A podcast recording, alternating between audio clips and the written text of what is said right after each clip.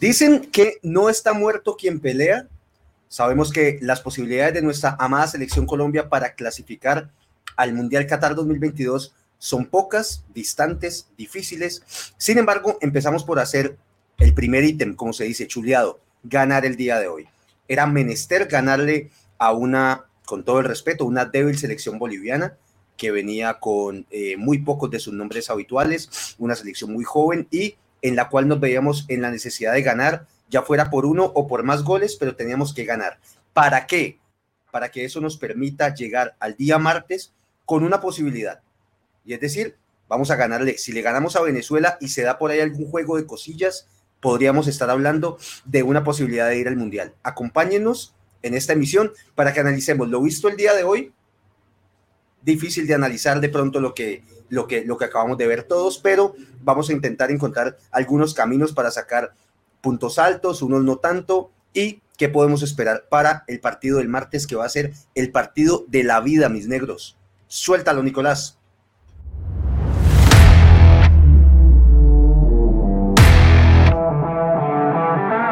Si disfrutas hablando de todo lo acontecido en el mundo del fútbol, este es tu canal. Ni expertos ni periodistas, solo un grupo de aficionados que disfruta del fútbol igual que tú. Aquí comienza Radio Melo Fútbol entre amigos. Bienvenidos al show. Amigos, nuevamente buenas noches, bienvenidos a una nueva emisión de Radio Melo eliminatorias rumbo al Mundial Qatar 2022. Se acaba de terminar el partido entre la selección Colombia, en la cual ganamos tres goles por cero a la selección de Bolivia. Se dieron otros resultados por ahí que también vamos a analizar. Gracias por acompañarnos nuevamente y empiezo dándole un saludo a la banda de Radio Melo. Nicolás, Nicolás, mi hermano, buenas noches, bienvenido. Sé que estás ahí con el tema de los comentarios, pero quiero empezar rápidamente con vos.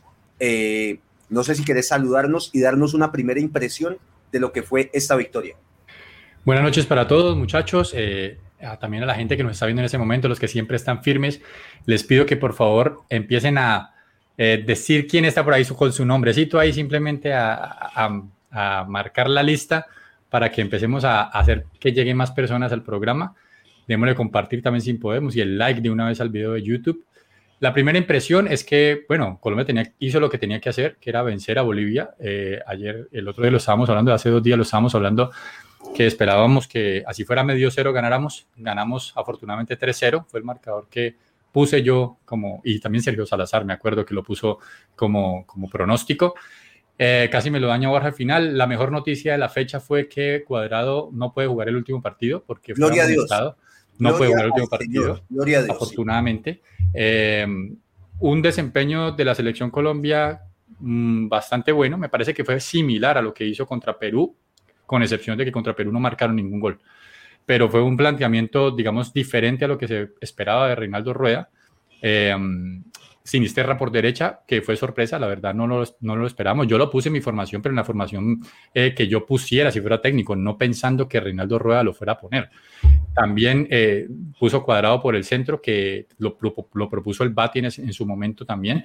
Eh, bueno, ahí vemos varias alternativas que hizo Reinaldo Rueda que movió y que funcionó. En últimas, funcionó. Bolivia se plantó bien en el primer tiempo, pero Colombia logró eh, resquebrajar esa defensa en algún momento. Iba a decir muy largo, para muy largo, porque era el saludo mi negro y, un, matiz por ahí de lo que fue. Y ya hiciste el análisis de 49 minutos. Eh, Bati, mi hermano, bienvenido nuevamente a Radio Melo. ¿Cómo estás? Y un tintecito por ahí, un matiz de lo que fue el partido y no lo de Nicolás. No, yo voy a ser súper corto, la verdad. Eh, buenas noches, Camilo, Nico, Morto, a toda la, la, banda de Radio Melo que no puede estar hoy y a la gente que nos sigue en este momento en vivo y, la, y a la gente que nos va a escuchar más adelante por, por podcast o YouTube. Yo solo quiero darle crédito a, a, alguien muy importante que yo creo que nadie le da crédito en esta victoria y es al, al Deportivo Cali gracias a Dios, el Deportivo Cali ha tenido una temporada un poco terrible y entonces la directiva le dijo a Dudamel, eh, Dudamel, necesitamos que te enfoques en el equipo. Ya no puedes ir a, narrar partidos con Caracol, ya no lo vas a comentar. Y gracias a Dios, Dudamel no pudo comentar hoy y por fin pudimos ganar. Entonces ya sabemos cuál es el morroco de la selección Colombia. sí, sí, Era el señor Rafael Dudamel. Te saluda Dudamel, campeón del fútbol profesional. Gracias, Deportivo Cali. Gracias, Deportivo Cali. Menos mal no tenemos a Juan Carlos Osorio ahí, entonces, ¿cómo nos iría? No sé en qué posición estaríamos entonces donde Juan Carlos Osorio estuviera comentando. Ese es mi comentario analítico para empezar el programa. Muy bien, Bati, bienvenido, papá. Ahorita nos metemos con el fútbol. Continúo saludando a Manuel Ortega. Manuelito, papá, bienvenido. Eh, tu primera idea de lo que fue esta victoria, tres goles por cero de Colombia ante Bolivia. Buenas noches, Camilo, muchachos, a todos los que nos ven en este momento, gracias por estar ahí. Eh, bueno, pues contento al menos porque ganó, se hizo la tarea que, que dimos hacer hace un par de partidos, pero, pero bueno, aún estamos vivos para la última fecha. Parece ser que, que le robaron un gol a Perú ahorita en los últimos minutos, hay que, hay que esperar a ver qué pasa. Y listo, ¿no? Continuar con, con Venezuela, a ver, hacerlo de nosotros, ganar y, esperar a ver si, si de pronto ahora hermanos peruanos pues tropiezan. Bueno, yo creo, Manuelito, dándote la bienvenida también, que con la victoria ya quedamos en modo Deportivo Cali y América de Cali y es en capacidad de sacar la calculadora. Ahorita sí, podemos decir, saquemos la calculadora y el martes que tenga lo que tenga que ser, pero eh, diría que ya por lo menos la victoria nos permite decir, me decís Manuel que ya terminó el partido de Uruguay contra Perú o ese que empezó un poco retrasado todavía está jugándolo. No, ya se acabó. victoria de Uruguay. Sí, 1-0. Victoria de Uruguay. Ahorita en unos minutos vamos a empezar con ese juego de los resultados para saber qué nos convenía, qué no, qué se dio hoy, qué nos sirve y qué no. ¿Listo? Pero listo, vamos a, a, a comenzar por acá en el chat. Saludamos a la gente que está conectando. La gente pide eh, a grito herido la presencia de El Calmas, Diego Esteban Medina. Eh, dicen que sin él no hay programa, que es el Lucho Díaz de Radio Melo y que se está saliendo con la suya y que poquito a poquito nos está llevando a la clasificación. Pero bueno, hablemos de fútbol. Pati, empiezo con vos. 3-0 gana la selección Colombia. El primer gol llega a los 38 minutos, partido enredado, todos los bolivianos defendiendo. ¿Qué nos puedes contar de esta parte inicial en la que aún no habíamos marcado gol? ¿Y qué puedes decir del planteamiento inicial de Rueda que estaba buscando? Sí, no, como lo decía Nicolás, fue un planteamiento bastante agresivo. En verdad, sacaste a, por, por, por, un, por un ejemplo, sacaste a Barrios, que es un volante netamente de quite, eh, y metiste a Cuella, que te da mucho más manejo con la pelota. También quita pelota, pero no es tan, tan fuerte en eso como lo es como es Barrios, y aparte metiste dos interiores como lo, como lo son eh, Cuadrado y James, que nunca, este, creo que, no sé si Cuadrado, pero al menos James nunca había jugado en esa posición con Reinaldo Rueda. Era una posición que conocía mucho cuando estaba en el Real Madrid, más o menos, pero que ayudaba mucho a la salida del equipo, que ese era uno de los problemas, ¿no? La salida, la salida del equipo desde la parte de atrás y la conexión con, la, con los delanteros y, y los jugadores ofensivos, ¿no? Y eso y ayudó mucho a, empezar la jugada bien, a, darle la vuelta a la pelota, darle la vuelta a la jugada. Si se subía hacia el área, James se quedaba atrás cuadrado con Cuellar. Si se subía cuadrado, se quedaba James con Cuellar y empezaban la, la, el, el, el, comienzo de la jugada desde allí, ¿no? Y intentaba con mucha paciencia, intentaba los cambios de frente. Creo que esa propuesta y de jugar por los costados fue muy interesante. También fue muy interesante lo que habíamos pedido aquí muchas veces, acompañar a Luis Díaz. Y creo que en eso Fabra eh, jugó un buen partido, muy bueno, porque es un poquito más dúctil con la pelota en términos de, de hacer paredes, uh, de ser un poquito más individual, más, que, más, más de lo que es Mojica.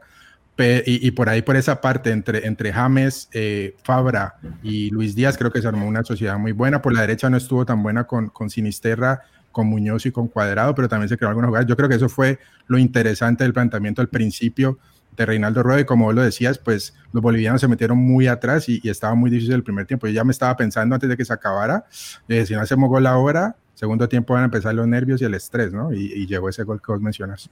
Pudo haber sido. Nicolás, eh, difícil hoy calificar de pronto el sector defensivo, que estuvo conformado con David Ospina en el arco, Daniel Muñoz por derecha, estuvo Yamit Cuesta como central derecho, William Tecillo y por izquierda Frank Fabra, jugador de Boca Juniors, Bolivia no es un equipo que nos haya atacado, yo diría prácticamente nada, así que difícil calificar esa zona, pero te quiero preguntar por eh, lo que estaba mencionando el Bati, la actuación de Frank Fabra.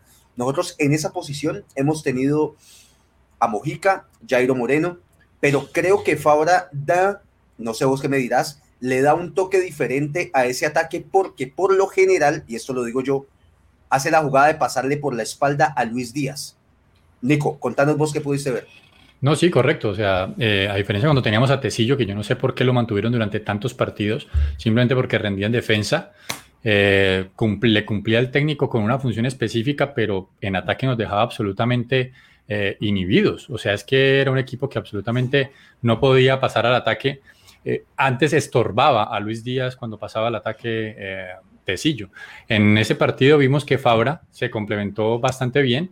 Digamos que le terminó, le terminó faltando finalizar un poco mejor las jugadas, pero pues aún así se ven las opciones que crea simplemente con el hecho que lo que vos estás diciendo, pasar por una espalda que ya te genera el espacio, el jugador africano nacionalizado boliviano, para mí fue el peor jugador de la cancha. ¿Qué, rumba se llamaba? ¿Qué rumba? Lo acabo de Luis Díaz, ¿qué rumba? Pero muchachos, o sea, eh, es que ese tipo no, no sabe quién es Luis Díaz, no sabe que juega en el Liverpool, no sabe que es diestro, cómo le va siempre a regalar el, el, el, perfil de Luis Díaz de interior, o sea, siempre pensando que iba a salirle por la banda. Pero y claro, y eso 38 minutos no estuvieron tan horribles, o sea, nos tenían... ¿Del africano? No, no, yo solo del africano. Okay. Yo del africano porque estamos hablando de la banda derecha, me dijiste Fabra, y digamos que Fabra colaboró mucho en eso, en la confusión que le generaba al africano nacionalizado boliviano, eh, eh, eh, esa, esa, distracción que le generaba por la, por la banda. Pero pues a mí sí me parece que Fabra pues cumplió una muy, muy, buen, una muy buena labor. Lo criticamos en algunas opciones. No es la primera vez que juega Fabra con la selección, recordemos. No nos vamos a entusiasmar ahora a decir que Fabra tiene que jugar todos los partidos. Hemos visto cuando nos enfrentamos a rivales eh, que son en teoría superiores a nosotros, cómo sufrimos en defensa cuando él juega. Pero entonces, hoy lo hizo bien. Era un partido para que jugara y Reinaldo lo hizo muy bien poniéndolo. Hoy debemos invocar al espíritu de Diego Esteban Medina, que, que nos llegue su magia y su ser para la gente que está conectada y está preguntando por él. Diego Esteban se encuentra en este momento en la ciudad de Cartagena, muy probablemente debe estar solo, sentado en la playa, viendo las olas del mar y meditando sobre lo que va a ser el próximo partido. Pero invoco el espíritu de mi amigo Diego Esteban para que calma con a quién le ganamos hoy, ¿no? Ojo que el martes no vamos a jugar contra Alemania ni contra Francia, pero Venezuela creería yo que es un escaloncito más difícil que Bolivia y que van a estar en condición de local. Y otro maticito que le pongo es que ellos ante nosotros se juegan un partido especial. Dale, Nico, dale. No, no, pero ya no va a empezar con el mismo cuento de que cuando estaba, que Oscar venía al programa, yo no sé por qué hoy tampoco está, pero cuando Oscar venía al programa le ganamos a Chile una vez y no, que mira Chile lo que es. Y Chile en este momento está todavía con, posibilidad de clasificar al Mundial. Cuando le ganamos a Venezuela de local, fue que le ganamos a Venezuela de local, ¿cierto? Que el partido de 2-0. También vino Oscar Beltrán aquí a menospreciar a Venezuela, decir que eso, muchachos, aterricemos, los partidos que Colombia ganan son estos. Los otros, contra los equipos directos, Uruguay, Chile, Perú, Ecuador, a veces ganamos, a veces perdemos, muchachos. Eso es así, eso, es así. Estos son los de celebrar porque son los que ganamos siempre. Yo estoy llevando la discusión que, eh, si bien ganamos y, lo estamos celebrando de alguna manera, eh, es más que probable que el partido del martes sea mucho más complicado, por lo menos por el escenario, lo va a ser. El escenario eh, la situación de estar pendientes de los resultados, la presión que debe haber. Pero voy con Manuel, Manuelito, devolvámonos un poco en la discusión y háblame de dos jugadores que yo creo que tenían el ojo de todo el mundo encima para saber cómo venían hoy. James David Rodríguez, que venía de perderse creo que los dos últimos eh, o tres partidos de la Liga de Qatar, venía sin jugar, eh, pero hoy estuvo casi que por 75 minutos. Y de Juan Guillermo Cuadrado, que es un jugador de odios y amores. Aquí haber sido criticado fuertemente en Radio Menos, yo el primero, agradezco que no esté porque para mí, Cuadrado, a pesar de que estábamos jugando contra Bolivia, durante gran parte del partido hizo la de él, ser él, ser Juan Guillermo Cuadrado, equivocado en todas las opciones que la vida le da de decidir, él decide voy a equivocarme. O sea, la, la vida le pone a él, en esta situación hay que decidir, mi negro, esta es la opción buena y esta es la opción mala con esta lo hacen bien y con esta te equivocas. Él dice, no, no, déjame ser y me equivoco. Manuel, ¿qué viste de estos dos jugadores? Eh, James, pues, eh, pues lo, lo, de siempre que no le niega pues una gota de sudor al equipo, mal actitud tiene, pues en el estado físico se ve que aún le falta algo. Eh, se, se, le dieron buenas, buenas jugadas cuando tiraba atrás a, buscar a quien, a quien le, peloteaba el, el balón. Eh, la de Cuadrado, pues mal, a mí no me gustó el partido del hombre, así haya hecho pues el, el, el pase para el, para el primer gol de Tetis Díaz, ese, ese, pase largo. Eh, muchas malas decisiones, eh, va a cobrar los tiros de esquina y no, no, no, cobra ninguno, pues mediana, medianamente peligroso. Entonces, yo creo que pues, es bueno que, que, ya no, no, esté en el partido contra Venezuela para ver qué, qué puede proponer la selección sin, sin él, que prácticamente jugó todos los partidos. Y, si no me equivoco, falta, faltó alguno por expulsión, creo. Pero, pero pues siempre estuvo ahí. Entonces, es, bueno probar que, nos puede. yo, yo a, mí, a mí me gustó Cuadrado. O sea, a mí no me pareció que lo hizo tan mal como en los otros partidos, me parece que lo hizo bien. Me parece que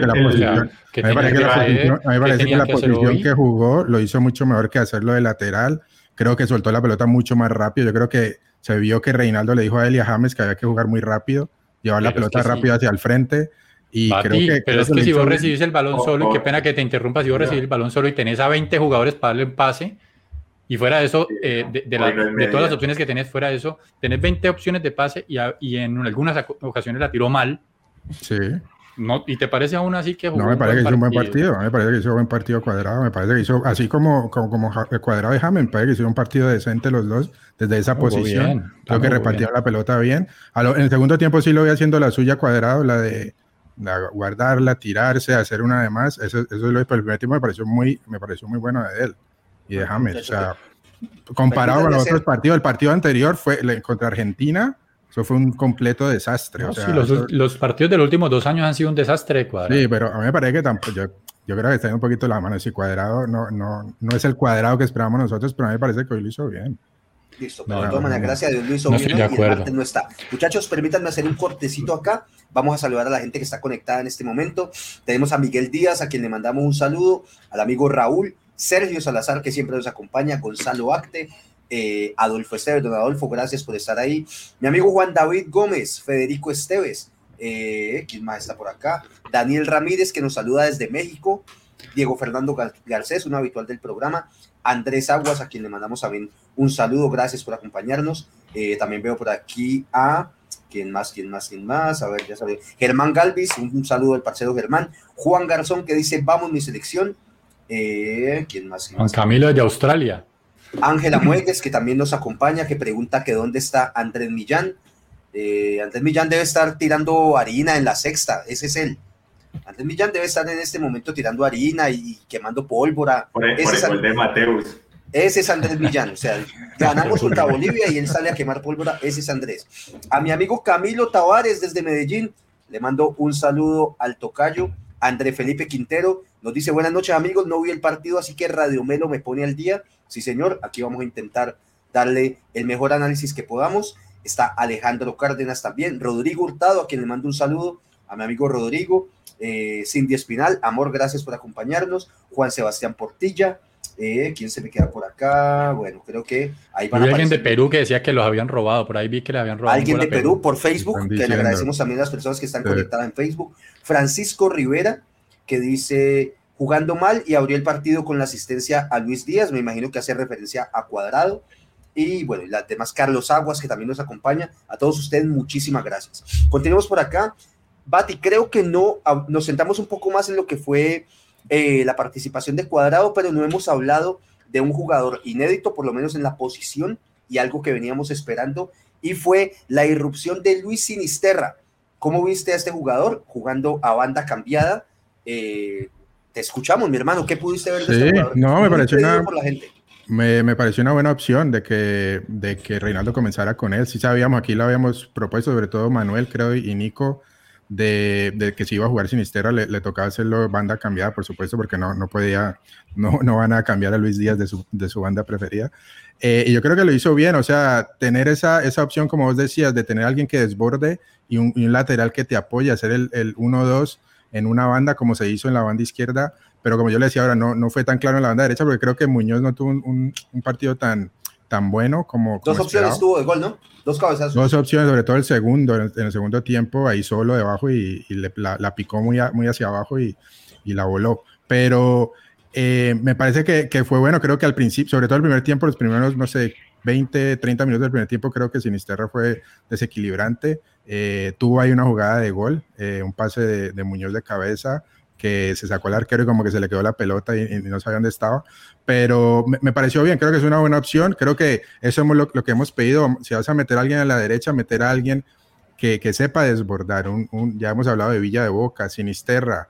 eh, intentó jugar con Baloyes también por ahí contra Argentina, pero un jugador así que, que sea que sea este, ¿no? experto en, en hacer eso, en, en, tirarse por la banda, desbordarse, entrar, hacer el 1-2. Y creo que con Sinisterra fue, fue una buena opción. A mí no me disgustó, creo que tuvo un buen partido y, y lo tenemos ahí como arma a, contra Venezuela, espero. Muy bien. Nico, por acá en, la, en el chat, eh, por ejemplo, está Juan David Gómez, que está diciendo, Muriel todavía está haciendo enganches, me comentan. Raúl por acá decía, el análisis del triple enganche va a estar bueno. ¿Cómo viste la participación de Luis Fernando Muriel? Un jugador que no había tenido muchas posibilidades de jugar de nueve, sin embargo, eh, en el desarrollo del partido, en varias ocasiones se fue tirando hacia las bandas, ¿Cómo lo viste a Muriel en ese partido contra Bolivia, Nicolás? Em, cumplió una labor importante, la verdad es que era difícil, sobre todo al inicio del partido, se sabía que Bolivia iba a estar cerrado en defensa, Bolivia tenía una línea de cinco, como lo planteamos nosotros el martes, como preveíamos que iba a pasar, y pues él ahí encerrado, pues trataba de buscar su espacio, y lo que vos decís, se tiraba a las bandas, también puede estar también en su costumbre, eh, de pronto en su, en su memoria con la selección, saber que tirándose a un costado va a encontrar de pronto a un James, a, un Luis Díaz para tratar de hacer una pared, de hacer algo. Entonces, eh, siento que sí, que se perdió un poco de pronto el punch que te de tener un 9, que lo aprovechó muy bien Borja, pero pues ya con un marcador abierto. Pero eh, siento que la labor fue importante. O sea, la verdad desgastó al defensa, corrió, los movió y, me parece que cumplió en ese sentido. No le faltó el gol, que es lo que tiene que. se combinó mucho con Díaz, ¿no? A veces abría la punta y un día y Díaz se interiorizaba. Y creo que le faltó sí lo último, esa jugada que están y con Fabra. Y le faltó esa jugada, ¿no? En la que enganchó varias veces y al final, pues, eh, se entró el primer palo y no el segundo, pero que es desequilibrante. Yo creo que, que hizo un partido, yo creo que cumplió. Yo creo que cumplió, yo creo que hizo un mal, sobre todo el primer tiempo. Eh, le faltó el gol, por supuesto, pero, pero creo que fue una buena opción también. Sí. Por acá tenemos, había un comentario de Facebook de un amigo peruano, eh, me lo puedes colocar nuevamente, Nicolás. Jorge Guamán. Jorge Guamán dice, a Perú le robaron el partido, qué pena. Eh, nosotros los de acá de Radio Melo no nos pudimos dar, no pudimos ver la jugada ya que estábamos preparando el inicio del programa. Agradecemos a los hermanos peruanos si nos pueden detallar un poco, caracterizarnos qué fue lo que sucedió. Por acá Alejandro Cárdenas dice, el balón no traspasó completamente la raya, pura lloradera de los peruanos. Repetimos, se nos hace difícil dar un concepto frente a la jugada, por lo menos yo no la vi, no sé, Nicolás El Bati y Manuel creería que no porque estábamos acá empezando el programa, así que nos pueden, si nos pueden contar qué fue lo que pasó en el partido entre Uruguay y Perú, para que lo podamos discutir acá entre todos y con las personas del chat. Bati, voy con vos nuevamente. Este fue un partido que le dio de pronto aire eh, a dos jugadores que venían siendo también criticados, de pronto por el tema del gol, Borja, que ingresa, marca, marca gol, eh, tuvo la posibilidad de hacer también el segundo, pero fue anulado, y de Mateus Uribe, que después de un cabezazo de Lerma al palo, termina embocando el balón. Eh, ¿Algún otro jugador que vos digas que para el martes y que quizás no haya, no haya sido tenido en cuenta el día de hoy, nos puede dar la sorpresa?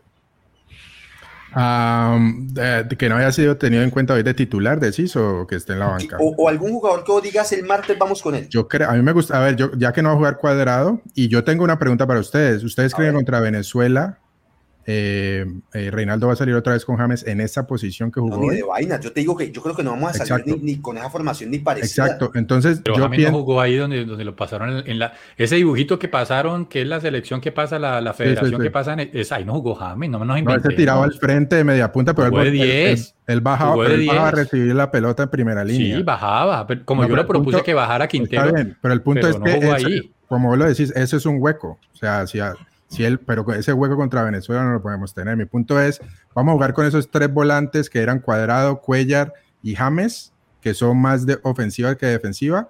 Yo creo que ahí, yo creo que por ahí puede entrar Jairo Moreno, que me parece que entró en el segundo tiempo muy bien. Es un jugador que conoce la marca y que puede hacer el ida y vuelta y que tiene mucho manejo de balón. Yo creo que es un jugador que podríamos usar. Eh, y de pronto a James ya un poquito, así sea más nominalmente, al frente. Eh, de pronto un Lerma eh, por, por, cuadrado, no sé, aunque Lerma es de un corte un poco más defensivo, no sé si se mantendría Cuellar. Pero yo creo que el, el, el, cambio táctico que va a hacer Reinaldo es ese. Yo no creo que se vaya a tener las libertades que tuvo hoy en términos de, de, defensa, sobre todo el de marca en el medio campo. Yo creo que contra Venezuela eh, tiene que tomar más un poquito, ser un poco más recatado allí. Yo creo que, por, por ejemplo, Jairo que entró, como lo repito, entró muy bien hoy, me parece que puede puedes hacer de interior por izquierda como estaba James ahí en, la nómina hoy. Muy bien, muchachos. Manuelito, te pido un favor, ya voy con vos, pero te pido esto, prepárame la tabla de posiciones a este momento.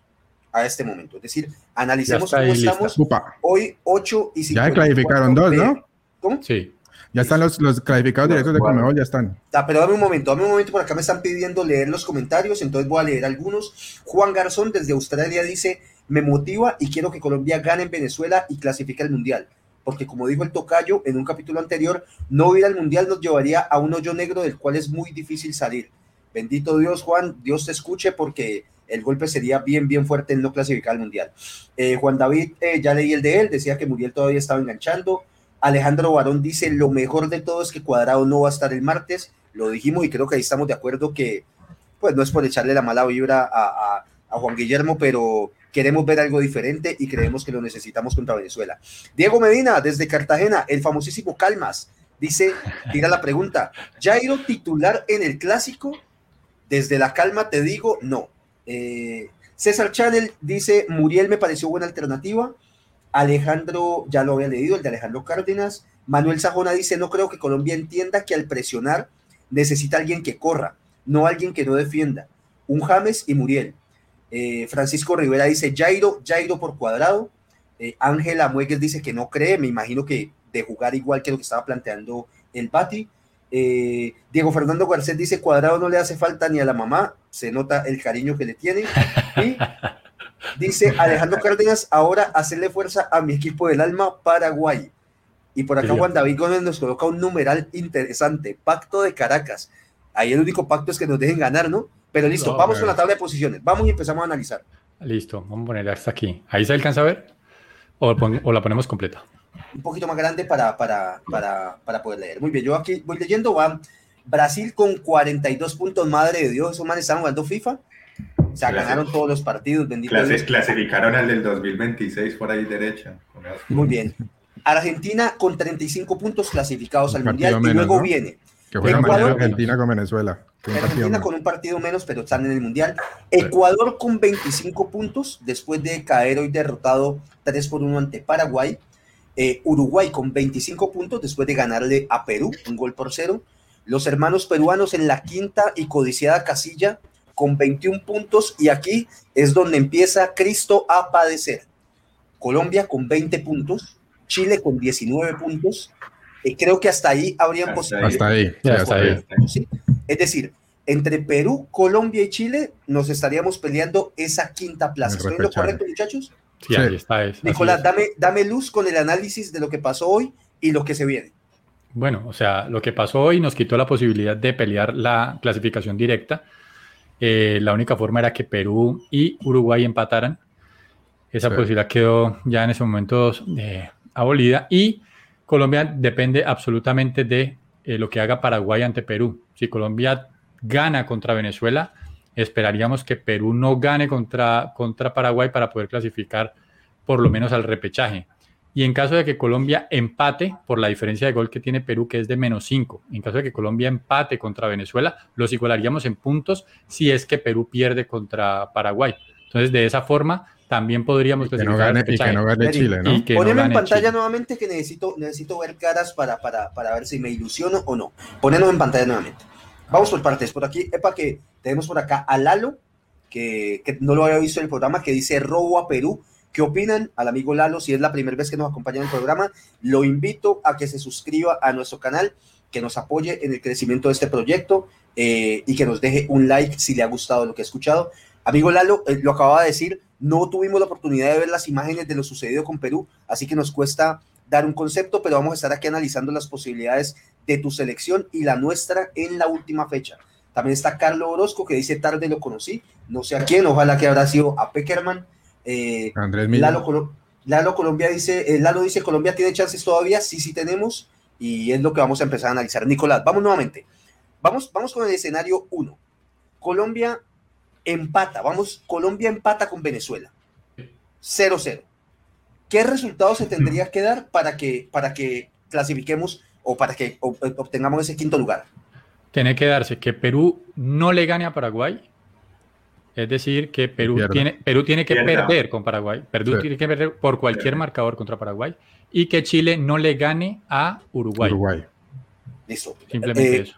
Para tener un poco de claridad, ¿Perú juega en condición de local? Local, contra Paraguay. Madre de Dios y Chile juega en condiciones de local contra Uruguay. Uruguay. Es decir, que Uruguay en este momento está clasificado al Mundial. Sí, ya, está dentro. Uruguay si quiere ni va. Directos. Exactamente. Directos. Perfecto, muy bien muchachos. Entonces, si Colombia empata con Venezuela, tendría que perder Perú y que Chile no gane, ¿no? Correcto.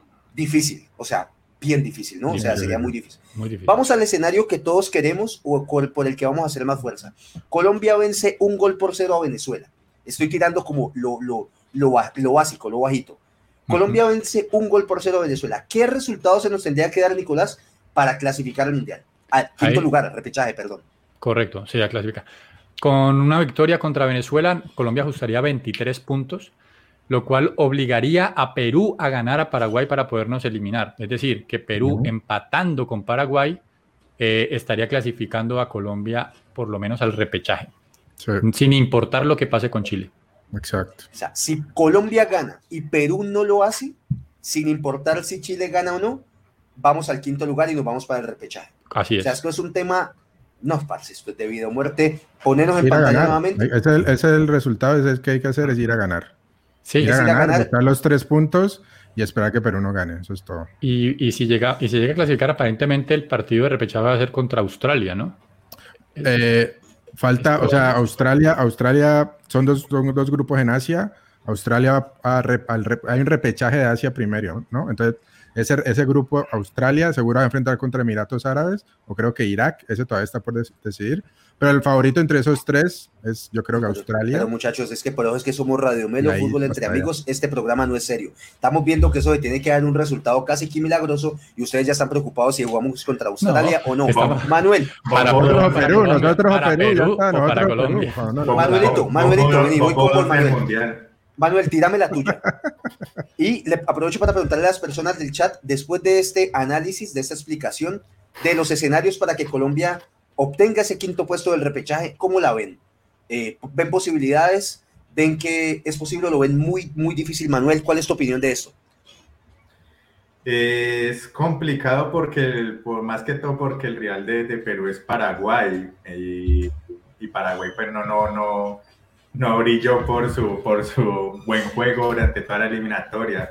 Si el Real de Perú fuera una selección un poquito más pesada, sí, sí, sí, sí estaría un poco más animado, ¿no? Pero, pero yo creo que Paraguay viene al alza, ¿eh? Pues hoy ganó 3-0, pero 3-0 Ecuador ya relajado, ya, no, están, ya... ya están es comprando los tiquetes de, del Hay que mandarle la maletica, ¿no, flaco? Ahí sí hay que la que dijo el flaco en el programa anterior, mandarle el paletín a Paraguay que, que la metan toda a ver. Muchachos, ¿cuánto, ¿cuánto destinarían Morto vos del presupuesto total del Mundial de ganancia neta para impulsar una victoria de Paraguay? No, yo les entrego San Andrés, te digo. Yo les entrego San Andrés Islas, se los entrego a Paraguay ya mismo, pero que le ganen a Perú. Mínimo un 20% yo estoy dispuesto a darle. O sea, si vos estás dependiendo de ellos. 40. Imagínate, imagínate. Es que lo que se deja de percibir por no ir al Mundial también es... ¿Cuánto dinero?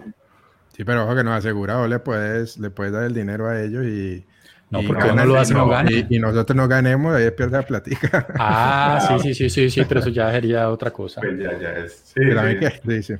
me, gustaría, me gustaría que de pronto las personas, eh, sobre todo los, los amigos peruanos, nos digan cómo vieron hoy a su selección.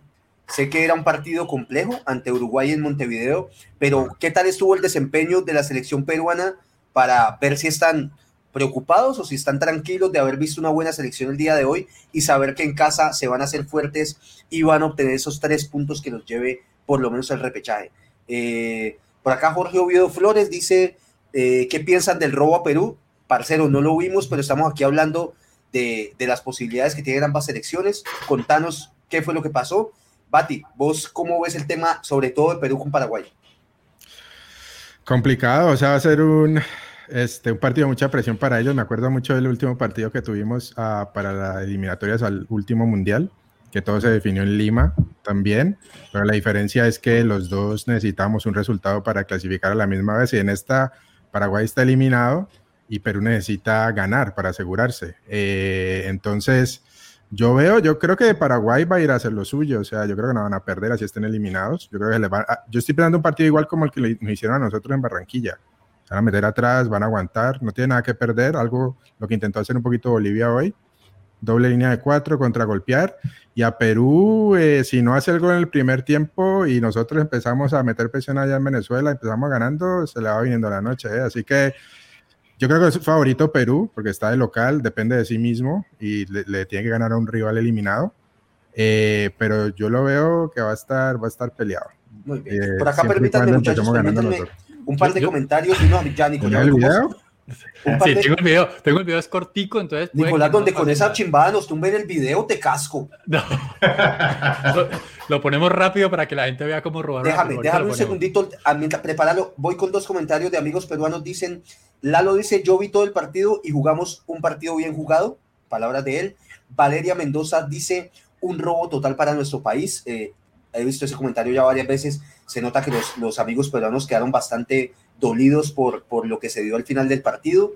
Eh, Sebastián Ramírez, no, por acá Alejandro Barón dice, ojo que Yesurum ya está preguntando cuánto le pagarían si se deja ganar de Venezuela. No, panita, Yesurum tiene que estar pidiéndole a todos los santos que se le deje resultado porque hoy no, estos años que se le vienen van a estar bien difíciles. Eh, Lalo nuevamente dice, jugar en Caracas no es nada fácil, Venezuela se hace fuerte de local, Carlos Orozco dice, ya está cocinado Perú al repechaje. Nicolás, de una vez te digo, si por esa montada de eso que vas a poner nos tumban el programa, tenés problemas conmigo. Dale, soltalo, soltalo.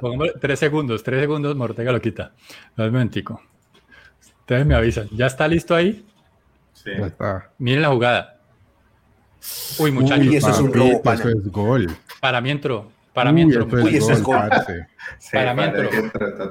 Uy, eso es gol. ¿Cómo no va a vibrar ese aparato y cómo el bar no va a intervenir? Bueno, sí, sí está lo del, lo del Hawkeye, lo del, lo del, e, esa alerta sí la tienen este, habilitada en Comebol a esos partidos. Pues que de todos modos el, el, bar, debería entrar ahí también, porque es una de gol. es evidente, para mí es evidente gol. ya, ya, otra toma? Es que uy, parece que ya llorar sobre la leche derramada, pues ni para qué. Pero con estos cálculos que estamos haciendo, ustedes me dicen que si hubiéramos empatado con Perú, ¿le ganamos a Venezuela íbamos? Sin esperar nada. Sí, claro.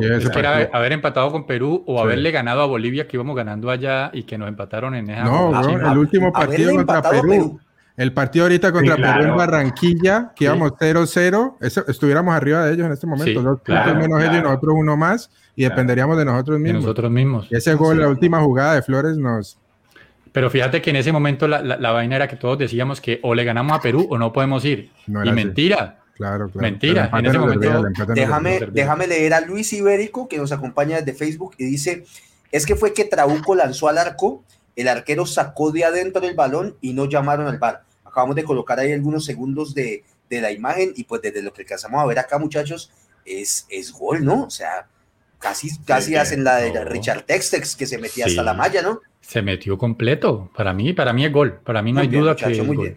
Complicado. Eh, yo estaba, mira que cuando acabó el partido me entró el espíritu de la selección, el sí sí Colombia, sí sí Caribe, pero ya con lo que ustedes me acaban de decir ya me, ya me desinflé, ¿oís? Ya estoy viendo eso jodido. Pero ya sabía, Camilo. Preocupémonos, preocupémonos por, por, primero lo primero, hay que ganarle a Venezuela, así que aprovechemos estos últimos minutos de programa para proponer cómo le vamos a ganar a Venezuela. Eh, Nicolás, arranco con vos. ¿Qué harías? Estoy seguro que no va a salir igual que hoy contra Venezuela o de pronto en una de tus vainas decís, tiremos los barcos, quememos los barcos desde el minuto uno a ver si ganamos como sea y ataquemos a lo que da. ¿Cómo lo ves, Nicolás?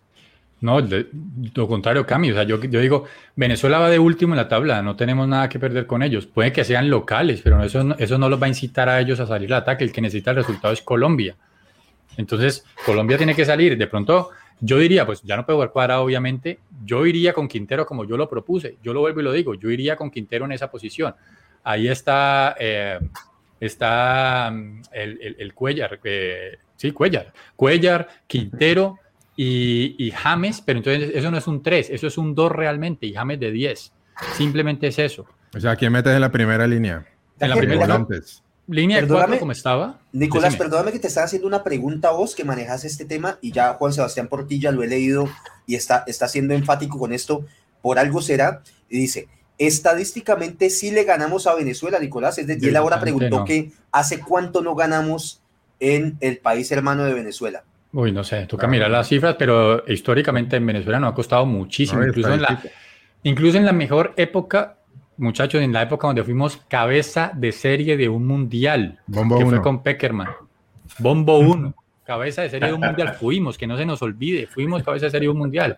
Estuvimos entre las ocho mejores selecciones del mundo y aún, y aún así no le pudimos ganar a Venezuela de visitante en ese momento. Entonces es un estadio supremamente complicado. Yo, también te la pongo de otra forma. Estadísticamente Perú no nos debía haber ganado en Barranquilla y nos Ah, no, sí. Estadísticamente Perú en Barranquilla nosotros no nos ganaba. Y nos ganó. Y nos ganó. Eh, pero entonces, para lo, verlo de la formación, yo, yo sí me iría con volantes que den buen pie. Yo imagino que Reinaldo Rueda tiene que haberse pasado todo el mes mirando cuál era el problema de la selección y habrá dicho mi problema principal. un año era el problema, weón. Sí, pero, pero el problema nadie, a ver, dígame, no, no, no, no, seamos hipócritas porque de aquí no me venga a decir nadie que sacaría Barrios de la selección para el partido de hoy. Nadie me dijo eso en el día martes, yo tampoco lo dije pero eso, eso sí tiene que estar en los ojos de un entrenador, un profesional, una persona que se dedica a esto todos los días. Él tiene que estar viendo que no tiene un primer pase en la, en la, defensa. Dice, yo necesito un 6 con buen pase. Entonces meto un Cuellar, porque yo sé que Bolivia no me va a atacar, meto un Cuellar. Contra Venezuela hay que hacer algo similar a lo que hizo hoy, tratar de jugar de buen pie. que por acá nos llega en el chat, nos llega el amigo Raúl, que aparentemente está viendo eh, un programa serio de deportes y dice que Carlos Antonio Vélez, a quien le mandamos un saludo, mentiras, eh, acaba de colocar en su programa la cámara lateral del gol polémico de la selección peruana y aparentemente no entró. O sea, eso es lo que están diciendo por acá en el chat. Eh, si alguien más lo puede confirmar, eh, confirmar perdón. el video, Nicolás, y lo atrás. Diego Medina. Está completo, yo lo estaba mirando, pero ahorita, ahorita se me veían como así, tratando de Diego Medina, el Calmas, el, el, el personaje más amado de este programa por la gente, nos dice, no ganamos desde eliminatorias para Francia 98, mamita querida. Mm. Hemos empatado varias veces y nos han ganado. Manuelito, con lo que dice Nicolás de, salir a proponer, eh, ¿nos tiramos de cabeza contra los venezolanos o llevamos calma y vamos buscando el gol a lo largo de los 90 minutos? Que tampoco es que hayamos eh, hecho mil goles en esta eliminatoria. No, hay que salirlo a buscar, ya es el último partido, ya igual estamos eliminados. Entonces hay que, que salirlo a buscar. Eh, yo, yo iría con los mismos tres delanteros, la misma defensa, pues en el, en el mediocampo meto a Barrios porque así necesita un poquito más de marca. Jairo lo hizo bien hoy. Me iría con ellos dos y ya con James o Quintero para darle ya la, la magia que necesita ahí. Pero, yo, yo, creería, yo creería que sí necesitamos un volante de marca, un recuperador, porque no creo que vayamos a tener la pelota en todo momento como en el partido de hoy contra los bolivianos, que era prácticamente un monólogo nuestro y que teníamos que buscar los caminos para el gol. Allá, sin ser Venezuela un derroche de, de fútbol, no sé ahora con la llegada de José Néstor Peckerman, eh, si ha cambiado de pronto la dinámica de juego, pero creo que necesitamos recuperar balón para poder intentar atacar. Pati. Yo iría, yo, yo estoy de acuerdo con, con Manuel, yo creo que hay que ir a buscar el partido, a veces el partido que tenemos que ganar, o sea, querés ir al mundial, tienes que ganar este partido, tenemos que ir a buscarlo. Ahora, pues tampoco a, irnos como locos y sin marca en el medio campo. Yo creo que, similar a lo que dice Manuel, yo, yo saldría con, con Cuellar y, Barrios como dos eh, en, la primera línea de volantes y pondría como a James de media punta y mantendría el resto, los tres con los que empezamos y la misma línea de cuatro. Eh, y así pues tendría un poquito de marca en el medio campo, pero mantendríamos la salida con Cuellar que ayuda mucho al primer pase del equipo y mantendríamos a James de media punta y un poquito repetir lo que hicimos hoy que funcionó. Ahora Venezuela yo creo que va a intentar atacarnos un poco más, pero yo creo que la intención es ir a buscar los tres puntos desde el comienzo, no podemos irnos a especular. Así eso definitivamente nosotros también somos... Eh, Colombia es el país del Sagrado Corazón, ¿no? Aquí es el único lugar donde se podía dar que para la última fecha vamos a estar enfrentando al técnico que nos clasificó a los últimos dos mundiales, Mm. y que tenemos que esperar casi un milagro, no más nos pasa a nosotros. Pero alguien que me diga, para, entre Paraguay y Perú no habrá por ahí alguna rencilla histórica, no hay algo por ahí en que los paraguayos quieran decir, vamos a ir a dañarle el campeonato. Lo, que sí hay es, hay una, hay una hermandad entre Paraguay y Colombia, más histórica, creo, no me olvida si fue una guerra, una batalla que hubo y que Colombia los apoyó. Creo que Paraguay, no, y por eso está, creo que está la historia del, del equipo este Sol Colombia, algo así que hay. Hay una, hay una hermandad entre Colombia y, y, Paraguay, pero como que una enemistad entre, entre Paraguay y Perú no la hay, pero por ese lado, acuérdense que también cuando a nosotros nos tocaba ir al final, en la otra eliminatoria, el último partido era en Asunción, o sea, ahí pues íbamos y ganábamos siempre, ahí nos, nos frenaban un poquito y nos ayudaban un poco en ese último partido. Así que ahí hay algo, pero ellos con Perú no creo que tengan algo así. Bendito sea mi Dios. Nicolás, poneme el último de Facebook, el último comentario de Facebook. Que Falcao llame a Peckerman. No, uno, uno de Néstor, creo que era Néstor, algo, Néstor, algo. Néstor Poma Antesama dice, qué lamentable el robo del partido, espero que lo voten a ese árbitro. Néstor, no te lo podemos confirmar, pero por acá nos dicen que en los diferentes programas deportivos están mostrando las imágenes y el balón no entró, mi negro. O sea que no era el árbitro chileno o qué? Luis Ibérico dice, yo quisiera que vaya a Colombia, lo malo es que están en nuestro camino. Lo siento amigos colombianos, pero el fútbol es así.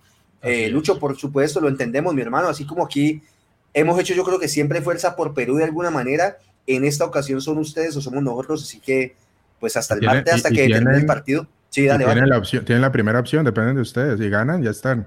Y si pasan ustedes, nosotros le vamos a hacer mucha fuerza, siempre, siempre hacemos fuerza a Perú.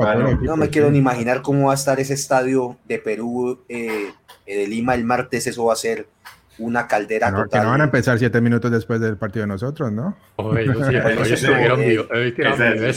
es vieja. Esa es viejísima. Muy bien, muchachos, 46 minutos de programa, yo creo que vamos terminando. Eh, Nicolás, pues mi hermano, tu último análisis que puedas hacer de lo que se viene contra Venezuela. Eh, y pues, pana, la bendición y lo que Dios quiera. No, yo sí creo que, yo sí creo que Reinaldo tiene que salir con un equipo eh, de buen pie no, por más de que sea Peckerman, que nos conozca tanto, que pueda tener, digamos, formas de, hacernos daño, Colombia tiene que salir a presionar alto. O sea, no, no, cabe una, no cabe aquí una estrategia de presión baja o de jugadores de recuperación en nuestros primeros tres cuartos de cancha. No puede, eso no cabe en la cabeza de nadie en este momento. Tenemos que presionar alto, que Venezuela termine rechazando el balón o teniendo que eh, hacer o ser muy preciso en la jugada de transición para poder hacernos daño. Tenemos que apelar a eso. Si nos ganan, pues nos ganan en Francali porque fueron muy precisos y muy veloces, pero no podemos apelar a que ellos se vengan hasta tres cuartos y ahí recuperar el balón. Y hoy, hizo eso. Colombia, ¿no? Al principio estaba presionando muy arriba, la línea de defensa estaba en la mitad del campo. Así empezó muy agresivo Colombia, hacían la recuperación tras pérdida rápidamente. ya en el segundo tiempo eso se pierde un poquito porque se va perdiendo ¿no? el estado físico de eso, pero yo creo que es, así hay que salir el primer tiempo también allá en Venezuela. Correcto. Faltó una amarilla para Mateus tampoco, para que tampoco que pudiera jugar el otro partido, pero, pero bueno. Ese yo creo que es el que está haciendo papeletas para ocupar esa posición, ¿no, Nico? De pronto. Teniendo en cuenta que, es más mixto que Barrios sí, y que, bajo lo que vos estás diciendo, pues Reinaldo tiraría más a tener el balón y atacar, entonces sería de pronto Cuellar Mateus, esa pues doble línea de volantes. Es que si querés alguien más de marca, de pronto metes más bien a Lerma. Pero, pero, por ejemplo, Hoy lo cuadrado, pues como para darle un poco de crédito a cuadrado, pues cuadrado tiene más marca que lo que pueda tener un jugador como Quintero, obviamente, o sea, cuadrado sabe marcar más. Pero pues yo digo que si es un partido que lo planteas con tenencia de balón y presión alta, para mí un jugador como Quintero desde el, desde el arranque, desde el vamos, y, teniendo entre líneas a James para tocar, me parece a mí súper interesante la propuesta. Si vos ves que se te está viniendo, el, si vos ves en el primer tiempo que te están viniendo encima y que el otro equipo está atacando más de lo que vos pensabas, pues tenés cinco cambios para corregir, o sea, tampoco es que estén maniatado. Entonces, me parece inicialmente arrancar así. Muy bien, muy bien. Nico, gracias por acompañarnos, mi hermano. Voy con el Bati Bati, eh, tu última opinión y tu despedida. ¿Cómo lo ves para el martes? Bien, nada, hicimos la tarea de hoy, ah, como siempre tarde. Eh, y ya la mitad, la mitad lo hicimos, falta la otra mitad que creo que es la más difícil de esta, de esta última fecha. Ah, pero está bien, eso es lo que pedíamos, que el equipo ganara, que goleara y creo que va con un poquito de viento en la camiseta, un poquito más confiado. Vamos a ver cómo le va a Venezuela mañana, que va a tener un día menos de descanso. Eh, para el partido contra nosotros el martes. Y, no, yo tengo, yo tengo fe en que el equipo puede sacar el resultado. Ahora, lo que no estoy seguro es si Perú no va a poder ganar, ¿no? Entonces, ya cuando traja a depender de, terceras partes, pues eso es lo que pasa, ¿no? Entonces, yo tengo fe al equipo. Yo creo que Reinaldo un poco tarde aprendió la lección y yo creo que el equipo va a salir a, buscar el partido eh, este martes. para terminar, eh, noticia dura hoy, Italia eliminado del Mundial. Y increíblemente por, por Macedonia del Norte. En un partido, creo, que está un partido similar al de Colombia-Perú. eh, que atacó mucho Italia, creo, tuvo muchas opciones, pero eh, y en una jugada ya al final del partido hicieron el gol y lo sacaron. Macedonia del Norte tiene a Larry Angulo en América, tiene el delantero es Ángelo Rodríguez. Kevin Velasco. Eh, el central es Marsiglia, el otro es Marlon Torres. Creo que se turnan el arco entre Diamores y, eh, y Novoa, el de ustedes, el otro, es malo. Gratero. Eso es Macedonia del Norte. es que me atacaban. Y ganaron. Me atacaban, muchachos, es que Macedonia me atacaba. De hecho, pero justo, fíjate que una jugada anterior al gol tenían posición de ataque por primera vez en todo el partido y ni siquiera mm. tiraron el centro. No quisieron tirar el centro, la devolvieron. yo, creo que, con esto, Nicolás, vos ya en este programa no puedes volver a mencionar al fútbol italiano como algo serio, ya se tiene que acabar esa, esa historia. Muy raro, ¿no? Muy raro que, que, haya tenido, que haya tenido un torneo tan bueno, estuvo invicto por varios. Es el campeón de la Eurocopa. por eso tuvo un torneo tan bueno en la Eurocopa, quedó campeón, jugaron muy buen fútbol y en eliminatorias no pudieron. Muy bien, muy bien. buen dato, muchachos, dale. Para, lo último para cerrar, en este momento Estados Unidos, México por eliminatorias, para que se lo vean. Apenas no, nos volvemos locos, ya mismo vamos a pagar el costo para vernos póngalo. Estados Unidos México, ¿no? Agarren a la gente que no se nos vaya para allá. No olviden que este lunes, este lunes a las 8 de la noche tendremos la previa de Venezuela versus Colombia y de toda la jornada eliminatoria que se va a definir el día martes. Estaremos aquí conectados con ustedes para que terminemos de analizar yo creo que un poco más a detalle, un poco más a profundidad eh, lo que va a suceder o lo que podría suceder en el partido. Pati. Aquí hay una pregunta, que si Portugal entró al Mundial, no, no entró. O sea, pasó la, pasó la primera fase, la va a tocar a Macedonia del Norte. Todo el mundo esperaba que le, que le tocara a Italia, porque daba por contado que Italia va a eliminar, pero no la va a tocar a Macedonia del Norte. Único partido, el que gane en ese partido en sí, sí va directo al Mundial. Muy bien. Manuelito, mi hermano, tu última opinión y tu despedida, por favor. Eh, listo, ¿no? Eh, como, como dijo el Bati, ya, ya hicimos una parte de la tarea, falta la otra. Eh, esperar a Paraguay, el, el, martes toca ponerse la, la albirroja y, y, esperar, pues, a hacer lo nuestro y listo. Uy, no, pero la albirroja también es de Perú, huevón. No, no, pero es más. Ponete la roja de la América y ya está. La roja de la... Para terminar, un, un amigo que pidió, que está cumpliendo años, que pidió exclusivamente que lo felicitáramos hoy, el vio Cristian Iván Roa, un saludo, que por Rayo Melo, que por Rayo Melo, no Cristian. listo. Pero hay que revisar si está suscrito al canal. Sí, claro. sí, sí, sí, está suscrito. Ah, entonces sí, feliz cumpleaños. Sí, feliz cumpleaños a Cristian, que lo disfrute mucho con las personas que lo aman. Manuelito, gracias por acompañarnos, a todas las personas que estuvieron ahí conectadas. De verdad, muchísimas gracias. No olviden acompañarnos nuevamente este lunes a las 8 y el martes, pase lo que pase, una vez termine el partido entre Venezuela y Colombia, aquí estaremos ya sea para celebrar o para llorar, pero aquí estaremos. Y no olviden que gracias a Dios todavía nos queda el Deportivo Cali en Copa Libertadores de América. Mañana gran sorteo y bendito Dios con lo que está pasando que nos viene Flamenco, Boca y otro bien duro, papito Dios si creen, si creen que, la, que no pasando nosotros el mundial, vamos a hacer el oso, esperen al Deportivo Cali en la Copa Libertadores. Bendito Dios, Dios mío, dame un grupito más o menos, como para ganar dos partiditos. Familia, esto fue Radio Melo, eliminatorias rumbo al Mundial Qatar 2022. Queda una luz de esperanza, aferrémonos a ella, cualquier cosa puede pasar, esto es fútbol, hemos visto al América quedar bicampeón, así que cualquier cosa puede pasar. Eh, gracias por acompañarnos a todos y nos vemos en la próxima emisión del día lunes. Un abrazo para todos, chao.